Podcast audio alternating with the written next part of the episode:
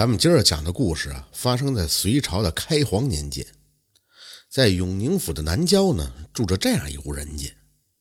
男主焦老汉年过五旬，早年间娶了妻子苗氏。这夫妻俩膝下呢，只有一个女儿，名叫焦玉娘。在这城中呢，有个老秀才，名叫晋安公。这晋安公曾经救过这焦老汉一命。焦老汉见晋安公的儿子晋少卿和女儿年纪相仿，便将女儿许配给了晋少卿，只等着两个人成年以后完婚。几年之后，晋安公夫妇相继去世，晋少卿却无钱安葬父母。多亏了焦老汉出钱出力，这晋安公夫妇才得以入土为安。为此啊，这焦老汉的妻子苗氏是颇有微词，在焦老汉面前就说。你的钱也不是大风刮来的，倒学起大财主做善事了。焦老汉生气地说道：“晋安公当年对我有救命之恩，人不思报恩，与禽兽何异呀？”苗氏当然知道丈夫的脾气耿直，也没再言语，自个儿啊就倒头睡了。焦老汉呢，做的是木匠活，经常上山伐木，结果在一次上山的途中，一不小心的坠落了山崖。等到众人找到焦老汉的时候，早就已经气绝多时了。苗氏跟焦玉娘安葬了焦老汉，这靳少卿得知以后，也是披麻戴孝到坟前祭拜。此时的焦玉娘啊，已经年过十八，按照当地的习俗，早就该嫁人了。可是这靳少卿啊，是一贫如洗，所以呢，也就一直没能行礼。到了开皇三年，这隋炀帝啊，张榜开考取士。靳少卿呢也想取得个功名，在临行之前就来到岳母家辞别。靳少卿对苗氏就说：“啊，今圣上招贤，小婿腹有诗书，此番前去定能博个功名回来，到时候好与玉娘行礼完婚。希望岳母大人静候佳音。”苗氏呢瞥了靳少卿一眼，心想：就他那寒酸样，还指望考个状元，恐怕呀走不到京城就得被饿死喽。但是苗氏呢，很快就变了笑脸，就说道：“我儿志存高远，这是好事让我进屋对玉娘说一声。”说完，苗氏也就转身进了屋。焦玉娘啊，正在床上闲坐。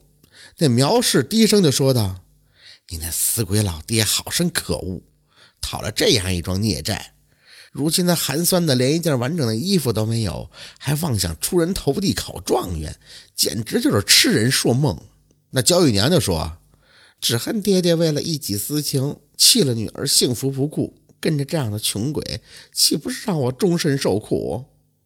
那苗氏眼神一转：“倘若我们退了亲，这倔书生定然不肯。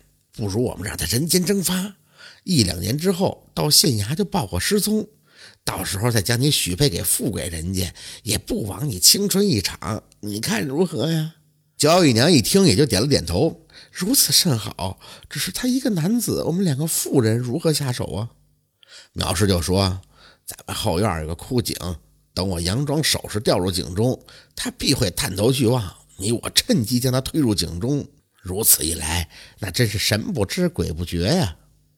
主意打定之后，苗氏和焦玉娘就出门和靳少卿相见。苗氏走到后院的井边时，故意就大喊：“哎呀，我的镯子掉井里了！”这靳少卿不知是计呀，果然探头去看。苗氏和焦玉娘瞅准了机会，两个人合力一推，就把这靳少卿推入了井中。那枯井深不见底，母女料定靳少卿必死无疑，于是两个人呢又找来木板盖盖在了井口，用大石头压住。就算这靳少卿摔不死，三天五天以后，饿也给他饿死了。到了晚上，母女俩是喝酒庆祝，一直到了二更天才昏昏的睡去。可半夜时分，焦玉娘就做了一个噩梦，随即就发起了癔症。在梦中，焦玉娘被大火包围，浑身燥热难当，她将身上的衣服扯得粉碎。此时呢，又有无数的毒虫猛兽朝着焦玉娘扑来。这焦玉娘奋不顾身地跑出屋外，一直跑到郊外的城隍庙。那城隍庙里住的都是些无家可归的叫花子，如今看见一个赤身裸体的美人出现在面前，众人更像是恶狗扑食啊！到了第二天，苗氏起床就找不着女儿的踪影，心中是十分的焦急。可正在这时，邻居王老汉刚好赶集归来，见到苗氏之后，就焦急地说：“你快去看看吧，玉娘在城隍庙被折磨的都不成人样了。”等苗氏踉踉跄跄地赶到城隍庙时，只见女儿焦姨娘目光呆滞地躺在草堆上，头发是凌乱不堪，周围也站满了围观的百姓。苗氏把自己的衣服脱下来给女儿包好，把她带回了家中。此时，焦姨娘的意识也逐渐的清醒过来，得知自己沦为了乞丐的玩物，当时就因羞愧难当，一头撞死在了墙上。苗氏是痛失爱女，一口气没上来，也活活的气死了。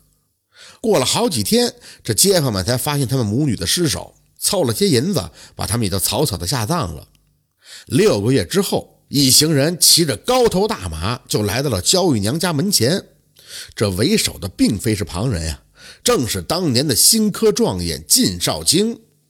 原来靳少卿啊，落井之后并没有被摔死，这井底泥土松软，靳少卿只不过是晕死过去。他仿佛看见有个鬼差来拘自己的魂魄，此时自己的岳父却出现在眼前，说道：“贤婿不能睡，快醒醒！”最后，靳少卿就猛地睁开眼睛，发现自己依然在井底。他隐隐约约地看见前面似乎有光，原来啊，当年三国争雄的时候，永宁城下挖了不少的地道，而焦玉娘家的那口井就是地道的其中一个出入口。因为年代久远，这地道早就闲置不用了，也就成了地下河。当时呢，正值旱季，地道里的水啊也早已枯竭。金少卿呢，就顺着地道摸索爬行，最后竟然爬到了城外的护城河边这金少卿也就死里逃生，心中感慨不已呀。但他并不记恨焦玉娘和岳母，要怪就怪自己太过清贫了。于是这金少卿就独自踏上了进京赶考之路。倘若自己能够一举夺魁，就和这焦玉娘行礼完婚；倘若自己未能中的话，回来之后就跟焦玉娘退亲，免得误了人家的幸福。这金少卿风餐露宿地赶到京城，一举就考中了状元。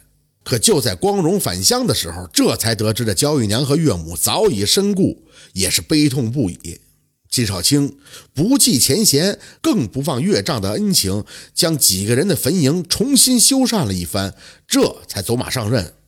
后来啊，这金少卿娶了礼部侍郎的女儿为妻，夫妻俩是琴瑟和谐，恩爱有加。纪少卿呢，也是爱民如子，后来官至上大夫。人皆爱财，无可厚非，但是为了钱财杀人害命，实属天理难容啊！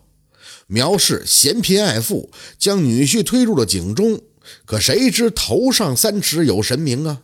当晚，女儿便遭到了现世报，无故发疯，就成了乞丐的玩物，实在是罪有应得。这。就是岳母毁亲的故事。感谢您的收听，喜欢听白好故事更加精彩。